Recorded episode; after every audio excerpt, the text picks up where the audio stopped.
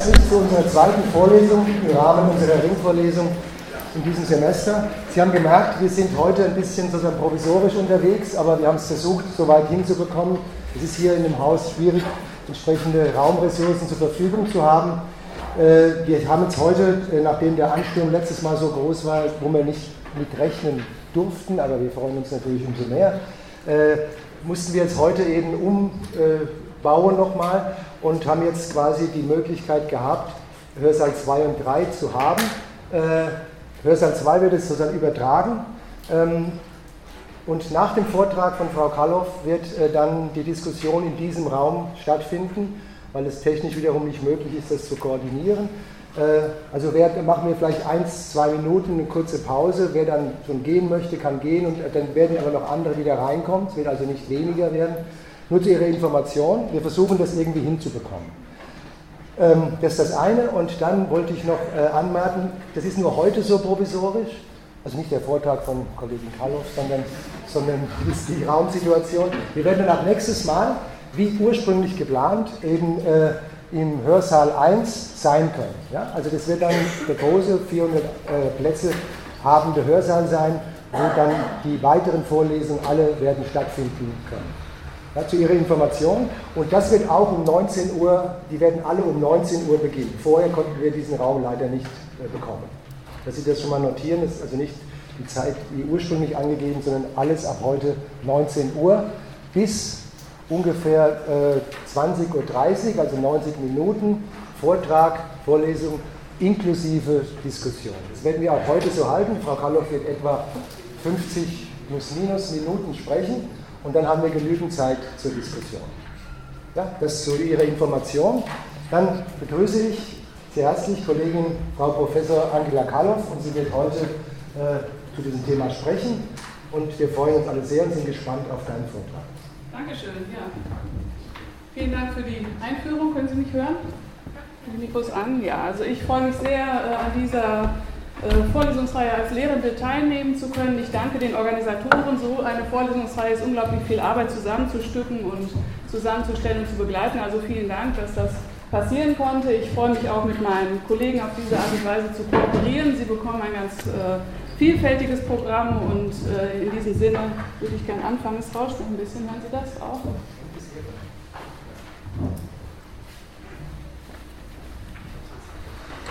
Genau, vielleicht ist am anderen Mikro. Das ist ein Gut, also ich spreche heute über. Ich spreche heute zum Thema Kosmopolitismus äh, zwischen Ideal und Wirklichkeit. Und in der Tat ist es so, dass es. Das ist, ist es so besser? Da müssen wir es ein bisschen lauter machen, wirklich, ne? Okay, so ist es immer noch hörbar, dass Sie nicht den Luftzug so mitkriegen. Gut, dann fange ich nochmal von vorne an. Ich hoffe, ich mache das jetzt nicht fünfmal, dann ist der halbe Abend rum. Kosmopolitismus zwischen Ideal und Wirklichkeit. Ich möchte den Vortrag beginnen mit einem Credo des uns allen bekannten Proponenten eines Weltbürgertums heute in Cosmopolitanism Ethics in a World of Strangers, erschienen 2007, befasst sich Jahr mit einer Philosophie des Weltbürgertums. Er weiß offensichtlich, wovon er redet, geboren in London, aufgewachsen in Ghana, studiert in Cambridge. Dann trug ihn seine große Kompetenz im Bereich der Philosophie in die Welt hinaus. Er bekleidete Professuren in Yale, in Cornell, Duke, Harvard und schließlich einen Lehrstuhl für Philosophie in Princeton, ein, wenn auch sehr elitärer Weltbürger. In seinem Buch 2007 auf Deutsch erschienen, Eine Philosophie des Weltbürgertums, schreibt er, der Kosmopolitismus ist ein Abenteuer und ein Ideal. Aber man kann nicht die menschliche Vielfalt achten und dann erwarten, dass alle Menschen Kosmopoliten würden. Die Menschen, die von ihrer legitimen Freiheit Gebrauch machen und sich zu ihresgleichen gesellen möchten, indem sie den Rest der Welt fernhalten, haben dieselben Pflichten wie alle anderen. Gegenüber den anderen so zu tun, als wäre es keine Moral, die das verlangte, geht nicht. Dennoch scheint eine Welt, in der Gemeinschaften sich klar gegeneinander abgrenzen, keine ernsthafte Option mehr zu sein. Falls sie dies denn jemals war.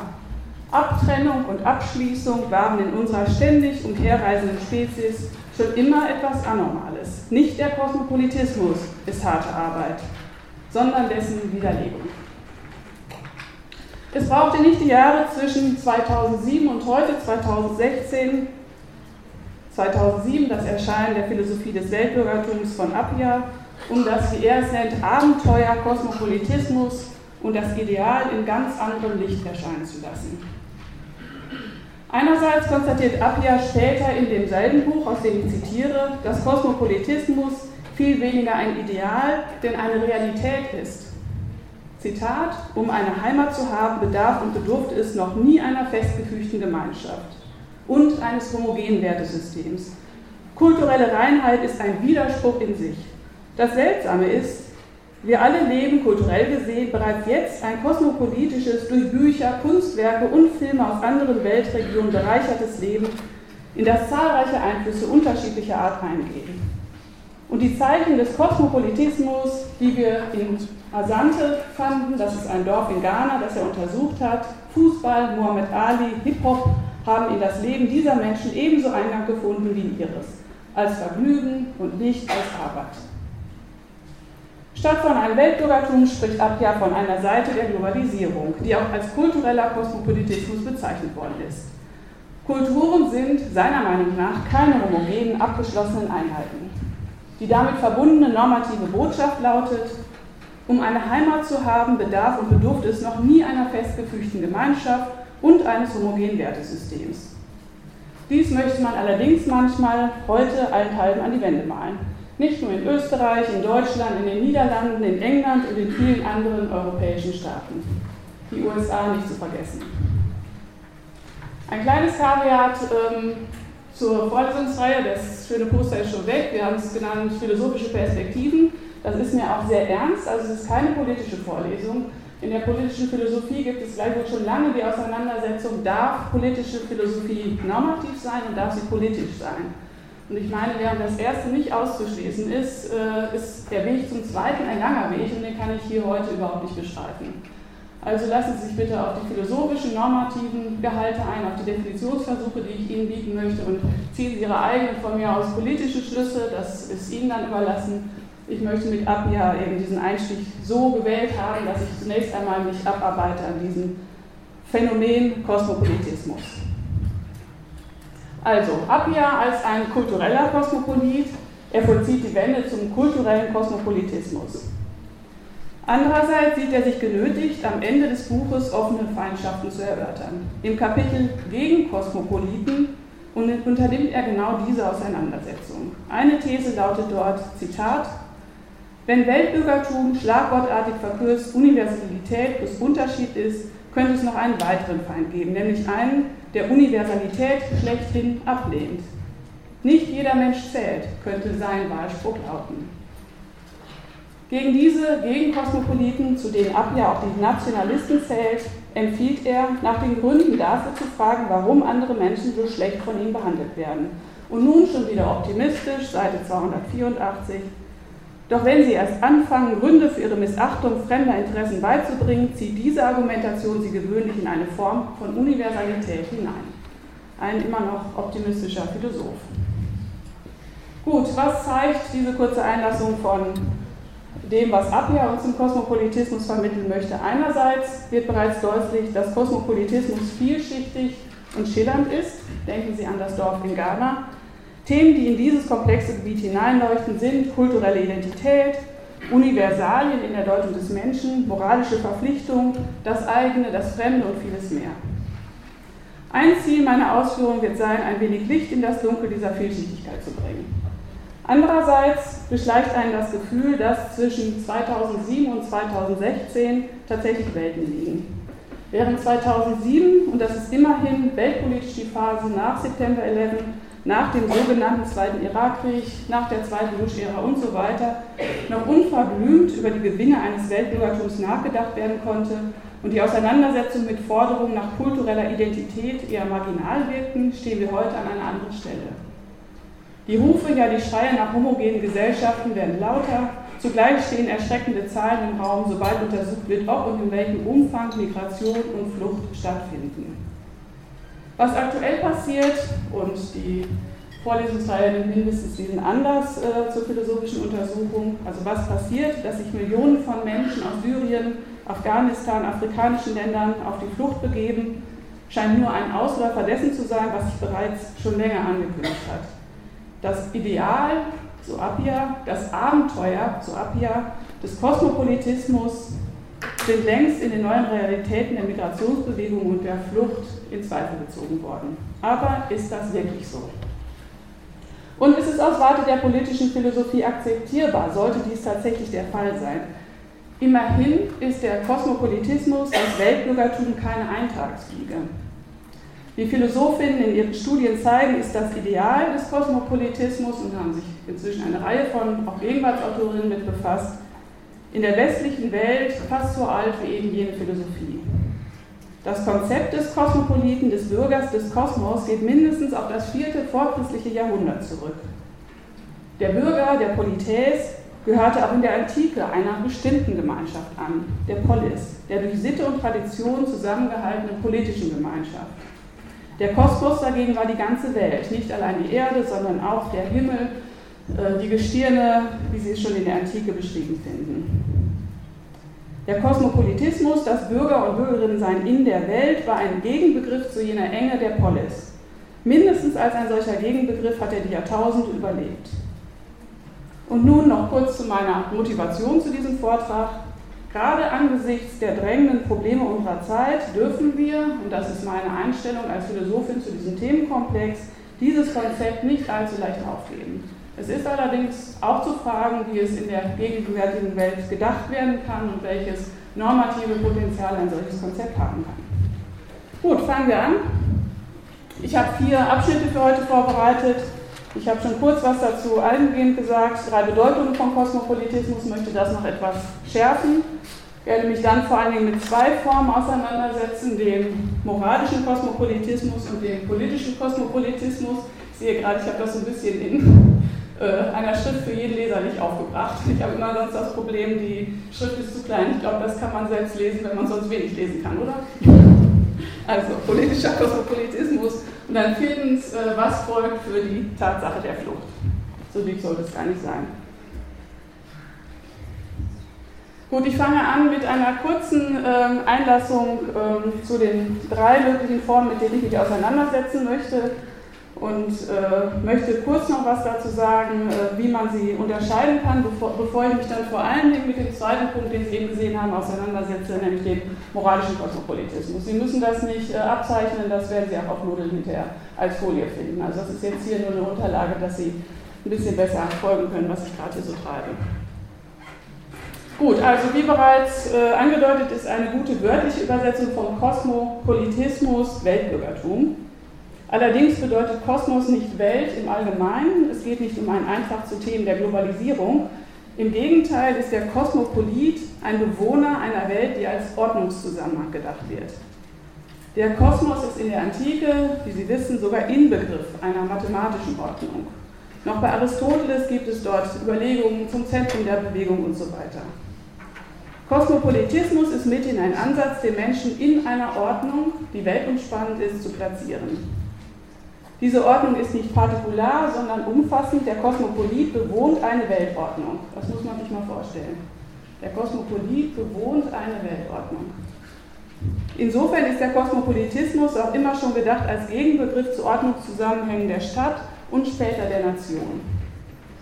Vor diesem Hintergrund lässt sich gut verstehen, dass unterschiedliche Ordnungszusammenhänge abgerufen werden können Entsprechend können mindestens drei Ansätze unterschieden werden: ein kultureller Kosmopolitismus, ein moralischer Kosmopolitismus und ein politischer Kosmopolitismus. Es wird meine Aufgabe sein, den, ähm, den ähm, moralischen Kosmopolitismus und den politischen nachher positiv einzugrenzen. Das ist, dafür sind mehrere Schritte notwendig und verschiedene Autorinnen. Zunächst zur Einführung ist es sehr sinnvoll, sich diesen Entwurf, so groß wie er ist, als einen Gegenentwurf vorzustellen. In jeder Kategorie, also in dem kulturellen Kosmopolitismus, im moralischen und im politischen, kann man äh, nachvollziehen, dass es gegen eine bestimmte Form äh, des Partikularismus geht, dass es jeweils äh, jedoch äh, etwas unterschiedlich ist. Man kann kurz gefasst äh, den kulturellen Kosmopolitismus als ein Gegenkonzept verstehen zu einer These der kulturellen Homogenität, so kompliziert das im Einzelnen auch wieder ist, den moralischen Kosmopolitismus als Versuch gegen eine partikularistische Ethik oder wie ich später auch nennen würde, Moraltheorie anzugehen und den politischen Kosmopolitismus einen Versuch gegen eine fragmentierte Weltordnung zu argumentieren. Neben dieser Unterscheidung, äh, die eher abgrenzend gemeint ist, ist eine zweite sehr hilfreich. In jedem Bereich kann man, wie so oft in der Philosophie, zwischen deskriptiven und normativen Konzepten unterscheiden, zwischen beschreibenden und äh, wertenden Thesen.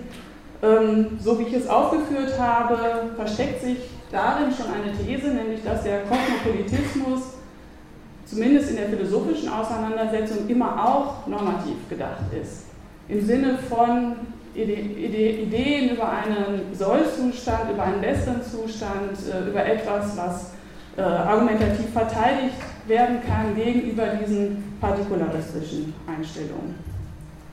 Noch kurz zum kulturellen Kosmopolitismus, weil ich ihn dann auch schon äh, zur Seite setzen möchte. Gerade der kulturelle Kosmopolitismus ist nicht nur sehr augenscheinlich, sondern auch sehr oft besprochen worden. Und äh, es ist dummerweise so, dass man ihn gar nicht so einfach äh, eingrenzen kann. In der politischen Philosophie ist er oft kritisiert worden als oberflächlich und wenig tiefgreifend. Das hängt jedoch sehr davon ab, mit welchem Konzept der Kultur man gerade arbeitet.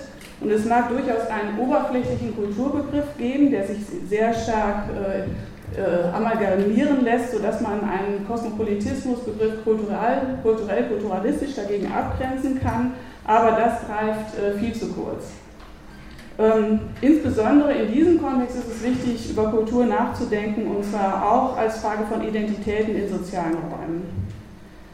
Ein weiterer wichtiger Aspekt ist, dass die Frage von Kultur und Nation sehr viel enger verflochten ist, als man das auf den ersten Blick annehmen mag. Und das hat in den 1990er Jahren zu einer sehr breit geführten Diskussion beigetragen, nämlich dieser Frage, was man eigentlich unter Kosmopolitismus in Abgrenzung zu Patriotismus verstehen kann.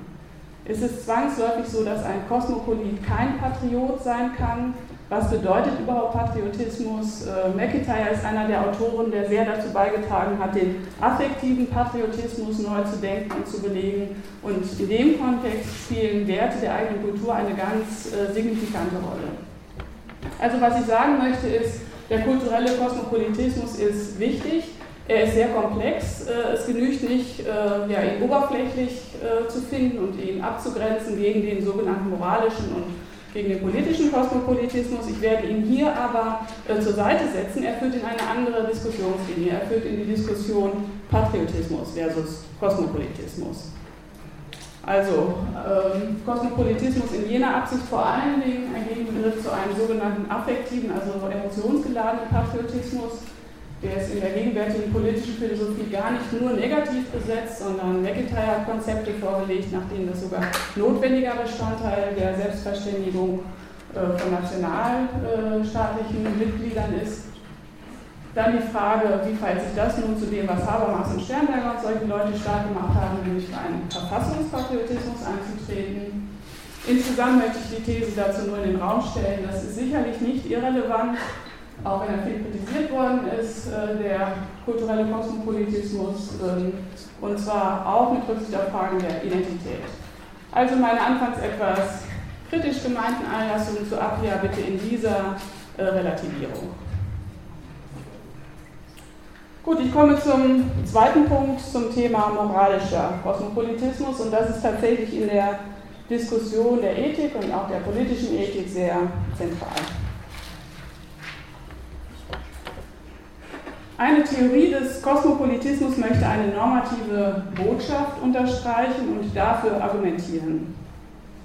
Es ist dies die Botschaft, dass Menschen gerade nicht in jenen partikularen Ordnungssystemen ausgeliefert sind, unter denen sie gerade jetzt und durch Zufall ihr Leben fristen müssen. Wer in Finnland geboren ist, Finnland als ein Beispiel, nehmen Sie Australien, Österreich, was auch immer, Wer also in Finnland geboren ist, hat andere Lebenschancen als ein Mensch, der in einem Kriegsgebiet geboren ist. Wer heute lebt, hat andere Aussichten als jemand, der vor tausend Jahren das Licht der Welt erblickte. Was aber bedeutet ein Gegenentwurf zu jener folgenschweren Zufälligkeit der Geburt genau. Der Kosmopolitismus ist ein Zwitterwesen. Einerseits wird versucht, den Menschen in moralischer Hinsicht aus jenen Partikularitäten herauszulösen, die sein Leben zutiefst beeinflussen und auch beeinträchtigen können. Gemeint sind Partikularitäten, die insbesondere die Gegebenheiten des Ortes, aus den Gegebenheiten der politischen Gemeinschaft, heute zunehmend auch der klimatischen Verhältnisse, der natürlichen Ressourcen äh, resultieren. Zumindest war dies ein zentraler Gegenstand des Kosmopolitismus bis heute. Aktuell gibt es auch Versuche, die Themen Umweltflucht, Klimaveränderung und so sehr viel gravierender in die Diskussion einzubeziehen, zum Beispiel von Simon Caney. Nehmen wir also den Versuch ernst, den Menschen herauszulösen aus jenen Partikularitäten. Gleichwohl, und das macht den Kosmopolitismus auch aus, versucht er das nicht als einen rein abstrakten Gegenentwurf. Er möchte akzeptieren, dass der Mensch nicht nur ein leibliches und damit auch verletzliches Wesen ist, vielmehr nimmt er sehr ernst, dass Menschen in ihren Lebensbedingungen auf politische Ordnungszusammenhänge angewiesen sind. Vor diesen Hintergründen kann man den moralischen Kosmopolitismus vorläufig so bestimmen, der, Kosmo, der, moralische Kosmopolitismus ist das Versprechen, die Vision einer gegenüber jedem Menschen gerechte Weltordnung nicht aufzugeben. Also immer noch sehr, äh, nicht affirmativ, sondern sehr im Gegenentwurf gefasst und sehr äh, zurückgenommen. Als Vision wird es oft artikuliert, als Hoffnung, als äh, Utopie, wie auch immer. Das ist sehr vorsichtig äh, formuliert, man kann das allerdings äh, sehr viel stärker machen und wenn man anfängt äh, zu schauen, wie wird der moralische Kosmopolitismus eigentlich genau besprochen, wie wird er charakterisiert, kommt man sehr nah auch an eines der Themen dieser Vorlesungsreihe, nämlich an die Thematik der Menschenrechte heran. Und ich habe jetzt einen ganz bekannten und oft zitierten Versuch ihn einmal einzugrenzen, den Kosmopolitismus, aufgeschrieben für Sie von äh, Thomas Kogge, der ist schon etwas älter, dieser Versuch von 1994. Und er sagt, der moralische Kosmopolitismus zeichnet sich durch drei Eigenschaften, durch drei Betrachtungsweisen aus. Erstens Individualismus, the ultimate units of concern are persons. Person meint eben nicht Mensch, sondern Person. Universality, the status of concern attaches to every living person equally. Universalität. Generality, the special status of persons has global force.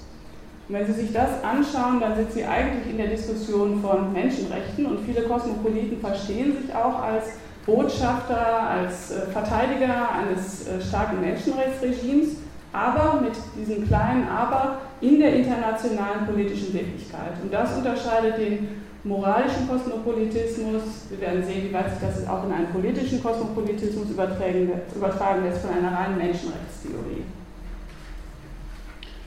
Also mit den Menschenrechten werden universale Rechte deklariert und ich möchte hier einfach voraussetzen, dass Sie eine Vorstellung davon haben, äh, was das beinhaltet. Äh, jeder wird sich sicherlich schon mal äh, ja, Gedanken darüber gemacht haben, was da in der Deklaration der Menschenrechte aufgeschrieben worden ist, was heute auch wieder so virulent ist und was da so ja, eingeleitet wird, dass es heißt, all persons are born free and equal. Die Rechtfertigung von Menschenrechten, und damit streitet auch der Kosmopolitismus, ist umstritten.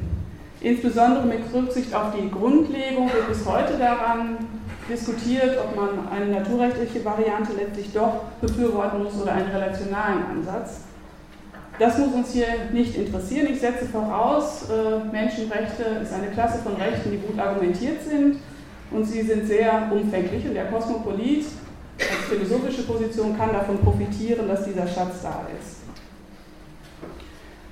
Gut, man kann sich Menschenrechte wie eine Vorstellung, man kann sich da annähern, als sei es eine Vorstellung zum Schutz von Menschen und auch, ich weiß nicht, ob es gelungen ist, aber in Anklang an das Poster dieser Vorlesungsreihe habe ich gedacht, vielleicht auch im Anklang an das, was künstlerisch in Wien passiert, stellen wir uns doch einen Moment vor, Menschenrechte wären tatsächlich sowas wie Schutzwesten. Was möchte der Kosmopolit, der moralische Kosmopolit? Er möchte eben nicht nur, dass diese Westen deklariert werden, sondern er möchte sie in der politischen Wirklichkeit den Menschen tatsächlich anziehen. Und die große Frage ist, wie kann das funktionieren angesichts der politischen Wirklichkeit und der Wirklichkeit, äh, wie sie nun einmal ist. Gut, wir haben also diese, diesen einen Pol, die Menschenrechte, die dieser Diskussion um den sehr emphatischen moralischen Kosmopolitismus äh, zugrunde liegen. Wir haben andererseits diese Konfrontation mit einer politischen Wirklichkeit, die das so gar nicht zuzulassen scheint. Unsere politische Welt ist nationalstaatlich organisiert. Es gibt nicht nur freie demokratische Staaten, sondern vieles mehr. Und jetzt ist die große Frage, wie geht der moralische Kosmopolitismus mit dieser Konfrontation um? Und gibt es Ideen dafür, äh, die realitätsnah genug sind, sodass man sich tatsächlich nicht mehr nur über Menschenrechte Gedanken macht, was schon viel ist, sondern über diese Menschenrechte in der internationalen politischen Wirklichkeit? Eine Autorin, die das hinreichend getan hat, ist äh, Saida Benhabib, eine sehr wichtige politische Philosophin, die hat dieses schöne Bändchen verfasst in Other Cosmopolitanism, das habe ich Ihnen am Ende auch als äh, Literatur vorgeschlagen, etwas daraus zumindest. Und ich möchte Ihren Vorschlag nun in Grundzügen charakterisieren. Wie stellt sie sich das vor als eine selber sehr kosmopolitische Person, als eine Philosophin, die sich sehr stark mit politischer Philosophie, mit Kant, mit Hannah Arendt auseinandergesetzt hat. Was ist Ihr Vorschlag für die Idee von Kosmopolitismus als moralischer Kosmopolitismus? Gut, Ben Habib ist eine Autorin, die sich nicht nur mit Kant intensiv befasst hat, sondern sie versteht sich selbst als Kantianerin. Äh, sie hat auch immer wieder Bezug genommen auf die Schriften von Hannah Arendt und mit ihr teilt sie die sehr basale Forderung, einem jeden Menschen mindestens das Recht zu geben, Rechte zu haben, a right to have rights. In ihrer Lecture in Other Cosmopolitanism, das war eine Tenor Lectures, äh, gegeben ist 2006, beginnt sie mit einer Referenz zu Arendts Arbeiten zum Eichmann-Prozess. In dieser Schrift schlägt sie einen, wie ich es nennen möchte, politisch realen moralischen Kosmopolitismus vor. Einerseits vertritt sie in dieser Schrift die optimistische Position, dass in einer zunehmend global vernetzten und transparenten Welt es den einzelnen Bürgerinnen und Bürgern möglich ist, im öffentlichen Raum einen moralischen Kosmopolitismus als eine Appellationsinstanz zu nutzen, und zwar eine, die jeder für sich beanspruchen kann. Auch wenn die Verbreitung gerechter Regime nicht Strich hält mit der Entwicklung von Vorstellungen über internationale Menschenrechtserfordernisse, so gelte gleichwohl, ich zitiere hier, Cosmopolitan Norms of Justice, whatever the conditions of their legal origination, accrue to individuals as moral and legal persons in a worldwide civil society. Und weiter, they signal an eventual transition from a model of international law based on treaties among states to cosmopolitan law understood as international public law that binds and bends the will of sovereign nations. Also eine ganz starke Einlassung zur Rolle von Zivilgesellschaft äh, und äh, als Zivilgesellschaft äh, mit der Appellationsinstanz sogar äh, als in der Vision bindendes Recht zu entwerfen, das nationalstaatliches Recht am Ende überschreiten kann.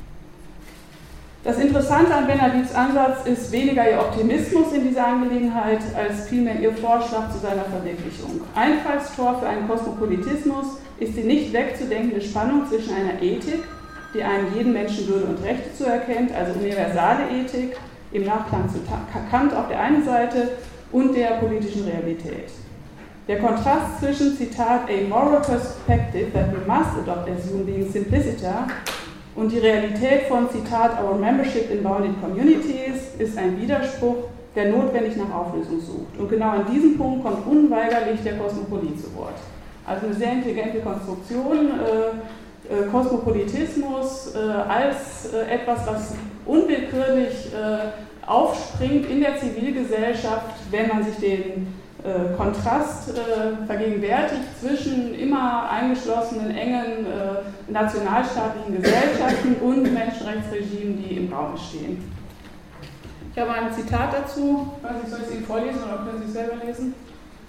Manchmal kriegt man mehr mit, wenn man es selber liest. Ich lasse ihn mal Moment lesen und frage danach, was ich daran wichtig finde.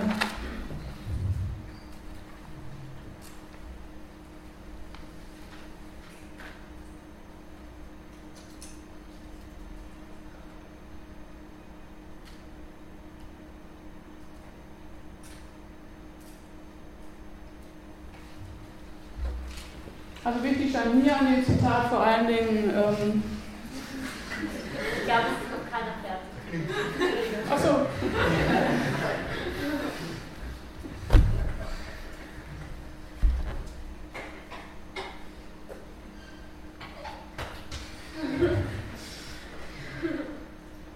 Also wenn ich es gelesen hätte, hätte ich schon fertig gelesen. Wir waren noch nicht im Wiener Rhythmus angekommen. Bitte? Sind Sie jetzt soweit? Nein? Okay.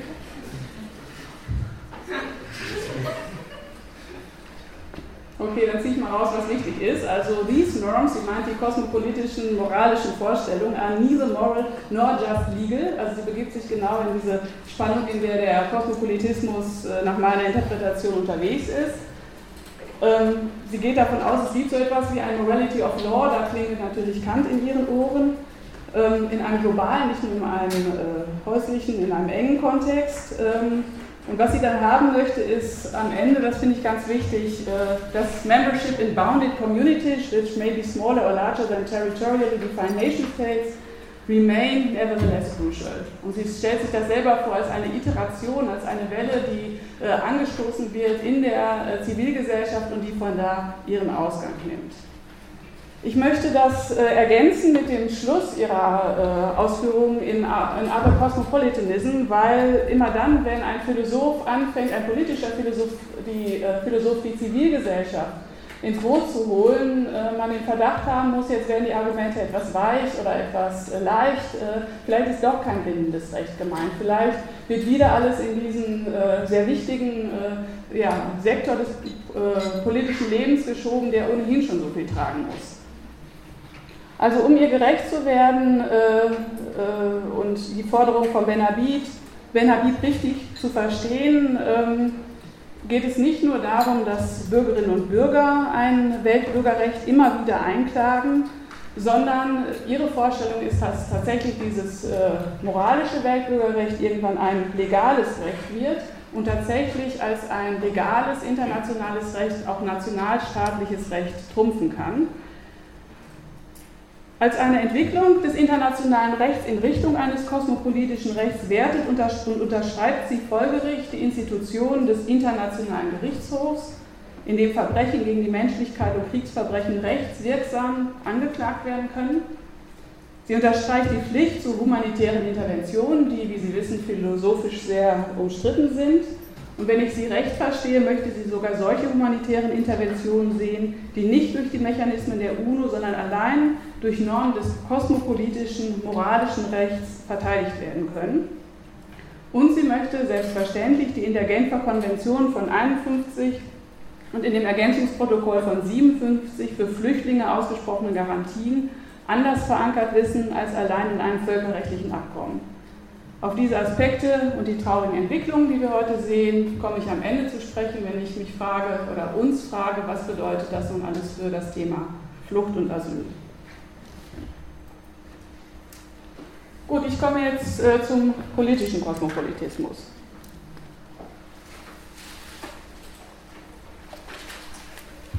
Wenn Sie Fragen haben, schreiben Sie das auf. Ich bin äh, gebrieft worden, dass ich hier erst reden soll und äh, Sie später mit mir reden. Äh, und wir diskutieren. Also notieren Sie sich das, dann ähm, komme ich gerne auf Ihre Fragen zurück. Punkt 3, politischer Kosmopolitismus. Das ist leicht zu sehen. Ein moralischer Kosmopolitismus ist zugleich in gewisser Hinsicht auch ein politisches Programm. Jedoch ist er in der Variante von Ben Habib und anderen Autorinnen, Simon Caney habe ich genannt, Thomas Pogge, es gibt viele mehr, also in jener Variante ist er möglicherweise noch viel zu weit von einer politischen Wirklichkeit und damit auch von einer Wirkmächtigkeit entfernt, welche dieses Programm verdient und letztlich auch anstrebt. Vor allem bleibt zu fragen, welche Realitäten sind es genau, an denen sich ein Kosmopolitismus reiben kann und muss.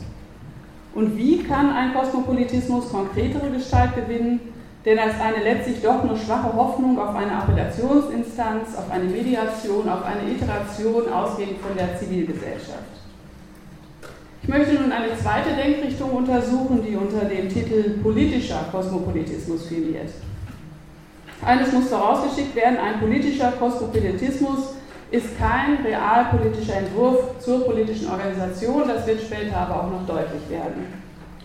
Er teilt mit dem moralischen Kosmopolitismus eine Menge, unter anderem auch die Vision einer nun vorsichtig so bezeichneten besseren politischen Landkarte. Er hat einen normativen Grundzug. Aber er versucht deutlich stärker als ein moralischer Kosmopolitismus zu vermitteln zwischen der realen Welt dort draußen und den moralischen Erfordernissen an politische Ordnungssysteme, wie sie sich politische Philosophen gerne ausmalen. Dabei hat er stets im Blick, dass politische Ordnungen für Menschen und zugunsten von menschlichen Bedürfnissen existieren sollten. Ein wichtiger Verfechter eines politischen und normativen Kosmopolitismus ist David Held.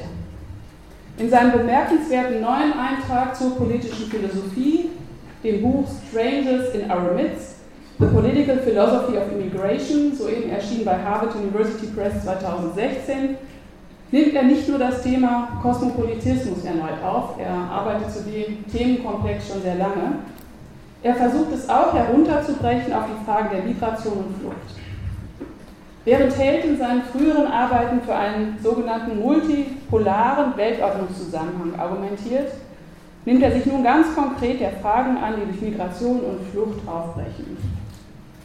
Ich kann seine zahlreichen guten und auch sehr tiefgehenden Argumente hier nicht wiederholen, sondern nur die Lektüre dieses sehr differenziert argumentierenden Buches anempfehlen.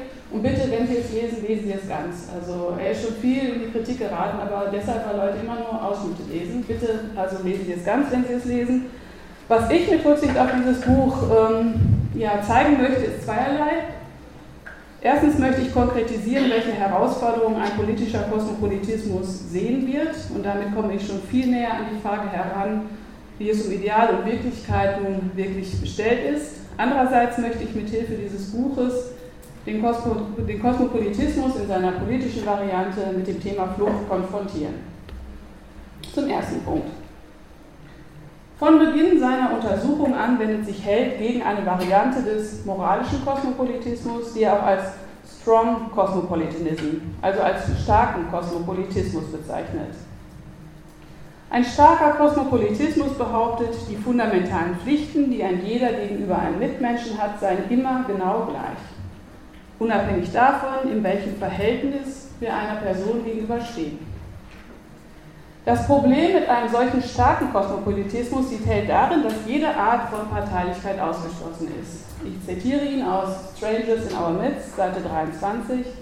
The problem is that it seems to rule out not only partiality toward one's compatriots, also Parteilichkeit gegenüber den äh, Mitbürgerinnen, but any kind of special concern at all, such as concern for our families, for our friends and for our colleagues. Die Frage der Parteilichkeit und ihrer Erlaubnis sind natürlich in der Ethik vielfach gestellt worden. Und wer sich mal mit dem Utilitarismus befasst hat, weiß darum. Kein geringerer, kein geringerer als Peter Singer hat jüngst ein Modell einer globalen Ethik entworfen, das auch eine Antwort auf das Problem der vielleicht sogar notwendigen Bevorzugung des Nahkreises geben will. Aber auch Kantianer haben sich viel damit befassen müssen, ob es nicht besondere Pflichtverhältnisse gibt Gerade in einer deontologischen Ethik tritt dieses Problem auf. Zum Beispiel auch in der Frage, ob es besondere Pflichten innerhalb von Familien, vielleicht auch innerhalb von Nationalstaaten gibt. Es gibt einige gute Antworten auf diese Problemstellung. Für uns ist wichtig, dass Held zunächst ein Problem eines moralischen, und das ist eines universalen Kosmopolitismus, ganz stark malt und sieht und verdeutlicht. Es ist dies das Problem, dass ein Kosmopolitismus möglicherweise gerechtfertigte Formen der Parteilichkeit ausschließt. Menschen haben nicht nur Rechte, vielmehr ist ein Kosmopolitismus auch der Auffassung verpflichtet, dass die Verletzungen dieser Rechte einen jeden angehen. Daran hält, hält allerdings fest. Was jedoch ein Kosmopolitismus offen lässt, ist das Maß der Verpflichtung und zwar eines jeden innerhalb einer politischen Gemeinschaft und global betrachtet. Vor allem gilt es zu untersuchen, welche Situationen der Anfrage nach Schutz und Aufnahme eine unbedingte Aufnahme in eine politische Gemeinschaft zur Folge haben müssen. Was ich an Hells Einlassungen zum politischen Kosmopolitismus besonders interessant finde, ist nicht nur die feingliedrige Debatte aller möglichen Aspekte von Migration, vielmehr ist folgender Punkt besonders wichtig. Die Realität holt den Kosmopolitismus nicht unverblümt ein, vielmehr besteht die wirkliche Herausforderung der Vermittlung darin, den Kosmopolitismus mit anderen sehr fundamentalen Werten der politischen Ordnung in Einklang zu bringen. Was aber bedeutet dies? Und das ist eine sehr intelligente Idee in seinem Buch. Äh, Held lässt an keiner Stelle locker von den normativen Forderungen. Er lässt an keiner Stelle locker, indem er sagt, ein moralischer, ein dichter Kosmopolitismus ist gerechtfertigt, aber den Rahmen, innerhalb dessen wir dieses Problem oder diese Fragestellung abhandeln müssen, ist von den Werten her gesehen sehr viel dichter gesteckt, als dass wir den Kosmopolitismus als ein herausstechendes, isoliertes Ideal äh, besprechen könnten. Er kontrastiert das vor allem mit realpolitischen Einlassungen, das möchte ich Ihnen hier auch nicht äh, unterschlagen. Eine realpolitische Position kann ein sehr einfaches Ende an die Debatte um den Kosmopolitismus setzen. Die Welt, wie sie heute ist, besteht aus Nationalstaaten. Mit Weber sind dies immer noch und immer stärker Zentren der Macht, ja sogar Machtmonopole. Und die immer beißende Realität resultiert nicht nur daraus, dass es diese Machtmonopole gibt, sondern auch aus einer Konzeption der Souveränität, die sehr viel zulässt. Vor allem gibt es keine Mechanismen, jene Machtmonopole über Territorien wirksam international zu entschärfen. Es sieht zumindest sehr danach aus. In dieser Weltsicht des Realpolitikers sind Menschen gleichsam in diese Staaten einsortiert. Dies schließt nicht aus, dass Mitgliedschaften erworben und verändert werden können. Und sicher gibt es legitime Mechanismen des Erwerbs solcher Staatsmitgliedschaften. Aber ein realpolitisches Szenario kennt zur Sortierung der Menschen auf diesem Globus in einer politischen Wirklichkeit kein moralisches Argument. Geburt ist auch Glück oder Unglück, besteht ein Interesse von Staaten an Migranten, so können Staaten Aufnahmeregeln formulieren. Ob diese fair sind, interessiert auch niemanden. Das ist eine sehr provokant gewählte Skizze realpolitischer Argumente. Held äh, nimmt das in seinem Buch vor allen Dingen als Folie, um sich dagegen abzugrenzen. Und selbstverständlich ist der größtmögliche Kontrast zu dieser Skizze einer Weltordnung der moralische Kosmopolitismus. Gut, was machen wir mit äh, Held nun daraus? Ähm, ähm, ich möchte zunächst einmal kapitulieren, was man mit ihm argumentieren kann.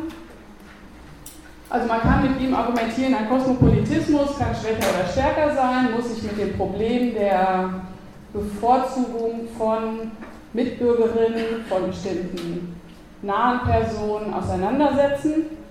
Er geht so weit zu sagen, Parteilichkeit ist gerechtfertigt, ist durchaus nicht etwas, was äh, ja, äh, nicht zu denken ist und auch nicht zu argumentieren ist. Ähm, was den Kosmopolitismus angeht, das ist ein eigentlicher guter Vorschlag, aus dem ich versuche jetzt im letzten Teil gleich noch etwas mehr zu machen. Was den Kosmopolitismus angeht, so sagt er, wir haben es hier mit einem Wertkomplex zu tun und wir müssen ihn denken als ein Element in einer sehr starken, moralphilosophisch zu diskutierenden Matrix und diese Matrix, die beinhaltet unterschiedliche Werte, mit denen ein Kosmopolitismus sich auseinandersetzen muss.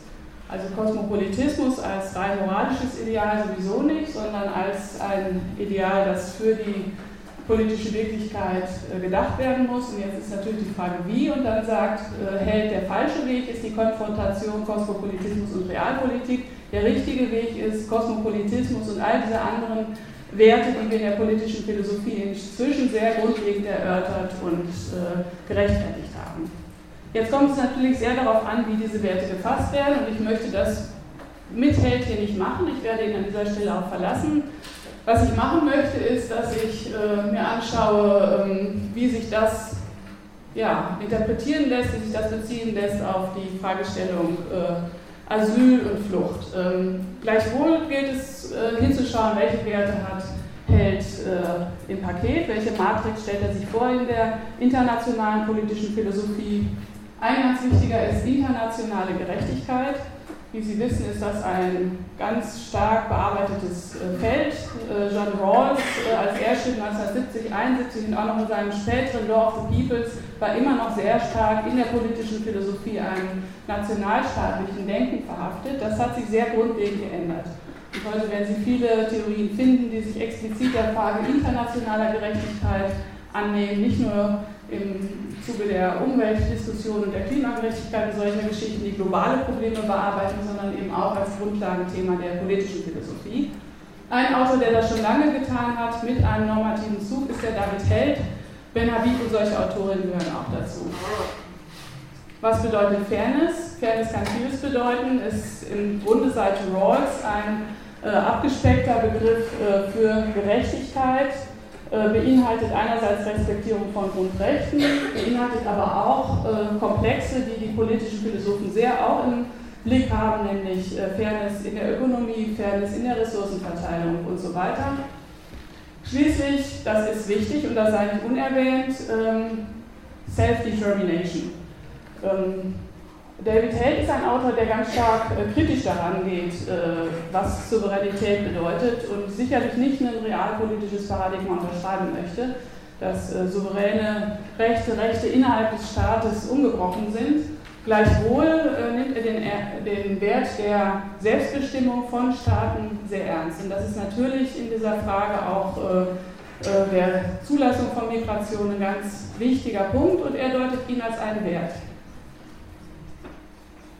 Nicht Autonomie, sondern Self-Determination meint er hier. Er hat noch weitere Werte, die dazu gehören, nämlich äh, Integration und so weiter. Ich glaube, man kann ihm nur gerecht werden, wenn man die im Einzelnen tatsächlich hier diskutieren würde. Deshalb habe ich es auf diese Werte äh, zusammengeschrieben.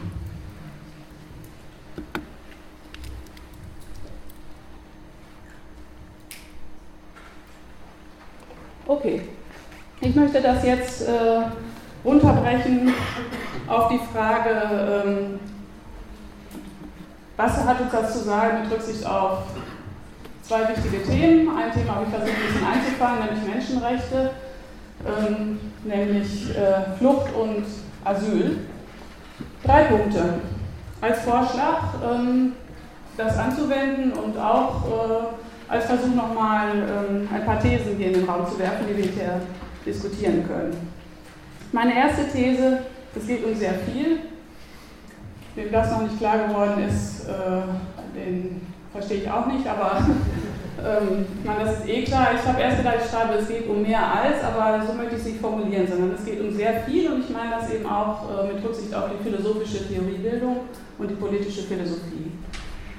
Zweitens, ähm, die Sondersituation des Flüchtlings. Es ist eine Sondersituation und mit David Held lässt sich darüber nachdenken, wie eine dem Kosmopolitismus verpflichtete Weltordnung mit dieser Situation umgehen könnte und sollte. Und schließlich, um auch, äh, wie man in Westfalen sagt, wo ich herkomme, Butter bei den Fische zu machen. Ich weiß nicht, was man in Wien sagt. Ähm, geht sich schon aus. Geht sich schon aus, ja gut, dann lasse ich Punkt 3 weg. also ich wollte, äh, to give the beef, sagt man in Amerika immer, ne? Also, egal, Sie verstehen, was ich meine, hoffe ich wenn ich es ausgeführt habe, werden Sie es verstehen. Ich möchte nicht äh, hier nur äh, philosophisch rumfantasieren, sondern ich möchte auch konkret werden. Also es geht um sehr viel. Nichts hat die Nachrichten der letzten Jahre mehr geprägt als die Bilder von flüchtenden Menschen in Europa bzw. an seinen Grenzen. Zumindest ist es mir so ergangen, dass diese Bilder nicht mehr aus meinem Kopf verschwinden, sie lassen mich nicht los. Und vielen anderen ist es auch so gegangen, jeder mag seine Eindrücke ertragen und jeder mag der Menschen, die gestorben sind, auf seine Weise gedenken. Was ich mit Rücksicht auf den Kosmopolitismus an dieser Stelle festhalten möchte, ist Folgendes. So sehr wir bei Flucht über eine Situation einzelner Betroffener sprechen, ja leider heute einer immens großen Anzahl von sehr schwer Betroffener, im Rahmen einer Diskussion des Kosmopolitismus geht es auch um theoretische Einstellungen, um Theorien. So geht es auch darum, ob weiterhin die Kraft vorhanden ist, jene als Kosmopolitismus bezeichnete und sehr alte Vision einer besseren Welt, jenes von Appia so bezeichnete Abenteuer und Ideal aufrechtzuerhalten. Wie eingangs zitiert, sieht Appia sogar die Begründungslasten klar verteilt. Nicht der Kosmopolit, sondern der Verfechter einer eingeschlossenen Gemeinschaft, einer Welt voller politischer Grenzen steht unter Rechtfertigungsdruck. Das muss man sich mal wirklich durchdenken. Also nicht der Verfechter des Kosmopolitismus, sondern der des Eingeschlossenseins in einer politischen Gemeinschaft steht unter Rechtfertigungsdruck. Diesen Rechtfertigungsdruck gilt es aufrechtzuerhalten. Philosophie kann die Vision eines Kosmopolitismus nicht aufgeben, so meinen es viele politische Philosophen, da sie die einzig richtige Vorstellung einer Weltordnung ist. Menschen sollen frei sein und geschützt vor Gefahren. Menschen mit Menschenrechtswesten auszustatten, ist nicht nur ein ehrwürdiges Anliegen, vielmehr ist es auch der Impuls, der spätestens seit 1948 die internationale Politik vorangebracht hat. Was sonst? Eine Diskussion des Kosmopolitismus kann also daran erinnern, es geht um noch mehr als um eine aktuell zu bewältigende dramatische politische Situation. Punkt 2, der Flüchtling und seine Sondersituation. Angenommen, wir teilen mit Held die Auffassung, dass ein Kosmopolitismus kein isolierter Wert ist, also auch kein Trump-Value im walkischen Sinne. Nehmen wir an, dass Werte wie Selbstbestimmungsrechte von Staaten, Fairness in der Verteilung von Hilfspflichten und vielleicht sogar über Held hinaus die Erhaltung von Möglichkeiten der Beheimatung von Bürgerinnen und Bürgern in ihrem Land, was auch immer das heißen mag, zu Recht, zu Recht berücksichtigt werden sollten. Was folgt dann im Kontext einer kosmopolitischen Perspektive für das Faktum der Flucht? Allgemein dazu Aussagen zu treffen, würde eine längere Abhandlung benötigen. Deshalb möchte ich die Situation etwas konkretisieren. Angenommen, ein Mann aus dem mittleren Afrika hat sich auf den Weg nach Europa gemacht, viel Geld gezahlt, sein Leben unter unwürdigsten Bedingungen riskiert und kommt nun in Lampedusa an. Was schuldet wer diesem Mann? Oder angenommen, eine Frau hat sich mit ihren zwei Kindern von ihrer Heimat in Syrien verabschiedet, mit Hilfe von Verwandten, aber auch sogenannten Schleppern hat sie es geschafft, mit einem Boot in Griechenland an Land zu gehen. Und sie hat es im letzten Jahr sogar geschafft, den langen Weg bis hin zur Ankunft in Deutschland zu meistern. Was ist Deutschland zu tun verpflichtet? Ich werde dafür keine allgemeinen Antworten formulieren, aber ich werde darlegen, wie sich Ansprüche von Flüchtlingen an Staaten, deren Territorium sie als Flüchtlinge betreten haben, in einem kosmopolitischen Theorierahmen stellen lässt. Zunächst einmal ist klar, hier geht es nicht länger um einen philosophischen Weltentwurf, sondern um eine Notsituation. Es genügt, die geltenden Gesetze zu bemühen. Und das ist im Fall eines Flüchtlings, der unter Verfolgung leidet und keine Schutzoption seitens seines legalen Heimatlandes erhält, der Genfer Konvention nach und deren Erweiterung nach eine unabdingbare Pflicht, ihn aufzunehmen. Alle unterschreibenden Staaten haben sich verpflichtet, dem Flüchtling Asyl zu gewähren und ihn menschenrechtskonform zu behandeln. Daran ist einiges umstritten, vor allem diese Frage der, wer ist tatsächlich verfolgt. Äh, das können Sie auch im Einzelnen nicht nur bei Held, sondern auch in der Konvention selber nachlesen. Geltendes Recht ist das schon mal. Eine kosmopolitische Theorie kann diese Sondersituation folgendermaßen kontextualisieren. Wenn davon auszugehen ist, dass sich die politische Ordnung nicht allein an realen Anforderungen an Verwaltung von Gemeinwesen Aufrechterhaltung einer inneren und äußeren Ordnung, Wohlstandswährung etc. bemessen lässt, sondern auch daran, ob und inwiefern ein Beitrag zu einer gerechten Weltordnung geleistet wird, dann muss dies auch in dieser Situation gelten. Die Frage ist nicht allein diejenige, wie mit diesem Notfall, dieser drängenden Situation umzugehen ist, vielmehr ist die Frage, welche besondere Forderung sich aus der Tatsache der Flucht im Kontext der Vision des Kosmopolitismus ableiten lässt. Zwei Antworten drängen sich auf. Wenn ein wirkliches Interesse an einer gerechten Welt besteht, dann sind die Fluchtbewegungen sehr ernst zu nehmen. Wenn Menschen in großen Massen aus ihren Heimaten vertrieben werden, dann ist die Ordnung nicht nur nicht auf dem Weg zu einer besseren Ordnung, vielmehr ist sie anscheinend empfindlich gestört. Ein Kosmopolitismus hat das Ganze im Blick, mindestens im Sinne einer globalen Zivilbevölkerung, siehe Benarid, aber auch im Sinne eines Netzes von Kausalwirkungen, in dem das, was auf der einen Seite des Globus passiert, unwillkürlich alle anderen Teile betreffen wird. In diesem Sinne kann ein Kosmopolit nicht wegschauen. Und vor allem geht es nicht allein um Hilfspflichten, die auch moralphilosophisch sehr umstritten sind. Vielmehr geht es um die Ausrichtung und auch die Stabilität einer globalen Ordnung, für die der Kosmopolitismus immer noch ganz gute Ideen geliefert hat und die es offensichtlich neu auszulösen gilt. Nicht nur Held, viele politische Philosophen fordern einerseits eine neue Art Menschenrechtswesten, die mit neuen politischen Strukturen einhergeht. Held beobachtet völlig zu Recht, dass das Ansuchen eines Flüchtlings mit unmittelbarer Beachtung und auch unmittelbarer schützender Aufnahme beantwortet werden muss. Jedoch hat er auch recht, wenn er feststellt, dass allein dadurch, dass Asylanträge gezielt an Staaten gerichtet werden müssen, aktuell sogar dort, wo Menschen ankommen, der Flüchtling in eine Situation großer Verletzlichkeit gebracht wird. Zitat, that the refugee has not only a general human right claim that can be met by admitting her, but also a specific claim against the state she has approached by virtue first of having established a physical connection to that state, and second, of having become vulnerable to the decision it takes regarding her. Ein erster Schritt in Richtung einer kosmopolitischen Antwort bestünde darin, dem Flüchtenden diese Verletzlichkeit zu ersparen und ein politisches Regime zu errichten, wonach ein Antrag zwar nicht beinhaltet, einen Wahlort aussuchen zu können, aber auch nicht die Brutalität, als Flüchtling physisch präsent sein zu müssen, auf einem bestimmten staatlichen Territorium, um Asyl gewährt zu bekommen. Ursprünglich daran sei erinnert, hatte sich die Europäische Union, Union, ja gerade auf ein solches Verfahren geeinigt, ein Verfahren, das leider an nationalstaatlichen Egoismen und an anderen Problemen gescheitert ist. Zu bedenken ist auch, dass wir aus der Debatte um Klimaflucht wissen, dass die Ärmsten und Vulnerabelsten den Weg der Flucht gar nicht antreten können. Also die Bedürftigsten ihr Recht auf Asyl in diesem Regime der physischen Präsenz an einer Grenze oder sogar auf einem Territorium nicht einmal einklagen können. Um die Vision eines Kosmopolitismus nicht im Kern ersticken zu lassen, wäre also auch dafür zu sorgen, dass jeder und jede dieselbe Chance auf ein politisches Asyl erhält. Jetzt die dritte Frage, das ist zum Teil schon beantwortet, Verpflichtung gegenüber dem Flüchtling. Am Ende des Tages muss auch eine politische Vision, wie es der politische Kosmopolitismus ist, sich die Frage gefallen lassen, welche konkreten Verpflichtungen sich denn nun für wen und gegenüber wem einklagen lassen. Kurzum, welche Verpflichtungen gegenüber dem Flüchtling ist angesichts der Vision eines politischen Kosmopolitismus gerechtfertigt? Diese Frage umfassend zu beantworten, würde eine zweite Vorlesungsstunde brauchen. Ich möchte trotzdem was dazu sagen. Zunächst gilt es, jedem Flüchtling eine Menschenrechtsweste zu geben und dies ausnahmslos.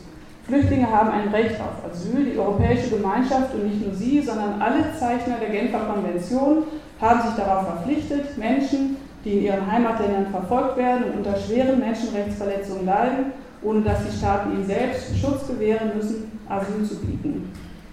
Sodann, sodann gibt es die Verpflichtung zuvörderst von Staaten, aber auch von allen, die sich als Weltbürgerinnen verstehen, daran mitzuwirken, dass, was von Iris Marion Young zutreffend als strukturelles Unrecht bezeichnet wurde, bekämpft wird. Flucht hat Ursachen und so sehr politische Machtstrebungen und abgründige Motivationen der Inhaber von Macht eine Rolle spielen, so sehr müssen auch andere strukturelle Ursachen gesehen und bekämpft werden. Flucht ist heute zu einem besorgniserregend ansteigenden Maß Flucht vor Auswirkungen des Klimawandels. Flucht ist auch bedingt durch ein international unglaublich ungerechtes kapitalistisches System, das wissen wir alle. Flucht ist sodann auch Ergebnis einer politischen Landkarte. Nun wäre es zu fragen, was der Einzelne dazu tun kann, das zu ändern. Ich fürchte, der Kosmopolit von heute ist jemand, dessen Mitfühlen und Engagement dorthin reichen müsste, wo Menschen völlig zu Unrecht keine Chance auf ein gutes Leben bekommen. Und dies auch aufgrund von Unrechtssystemen, in die wir leider schicksalhaft verflochten sind. Der Kosmopolitismus bietet auch die Chance, das Faktum der Flucht in jenen größeren und noch anspruchsvolleren, aber auch positiven Rahmen zu stellen. Vielleicht ist ja sogar der Ordnungsentwurf von morgen. So, und nun darf ich Ihnen auf Literatur hinweisen, damit Sie was zu tun haben. Also einmal die Salah Ben Habib ähm, in Cosmopolitanism, wo sie sehr stark auf Hannah Arendt und Kant und ihre Vision des Kosmopolitismus mit der Idee der Iteration zugeht. Und ich habe einen Abschnitt in meinem Bürgerbuch äh, zu Kosmopolitismus, das hebt allerdings stärker auf äh, Fragen äh, ab, wie man das gegen den Patriotismus abgrenzen kann. Ich lege Ihnen auch das Buch von David Held äh, ans Herz. Es ist aber unglaublich kompliziert und er schreibt schon sehr lange in dem Terrain. Deshalb mir ist gesagt worden, das ist Lektüre, die Sie sich zu Gemüte führen müssen im Rahmen dieser Vorlesung dann tun Sie das. Äh, wenn Sie das äh, schaffen, äh, den Held würde ich Ihnen empfehlen, aber das ist keine Lektüre, die Sie ja, vollziehen müssen. Danke für Ihre Aufmerksamkeit und wir können noch ein bisschen diskutieren, glaube ich.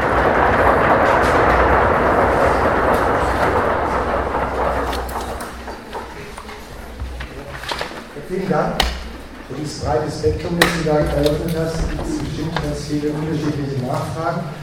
Es gibt jetzt die Möglichkeit, kurz äh, für die, die im Hörsaal 2 äh, sitzen, rüberzukommen, die noch in der Diskussion teilnehmen, beziehungsweise umgekehrt, die jetzt gehen wollten, müssen, die Gelegenheit haben, dies zu tun. Vielleicht ein, zwei Minuten, die wir da unterbrechen.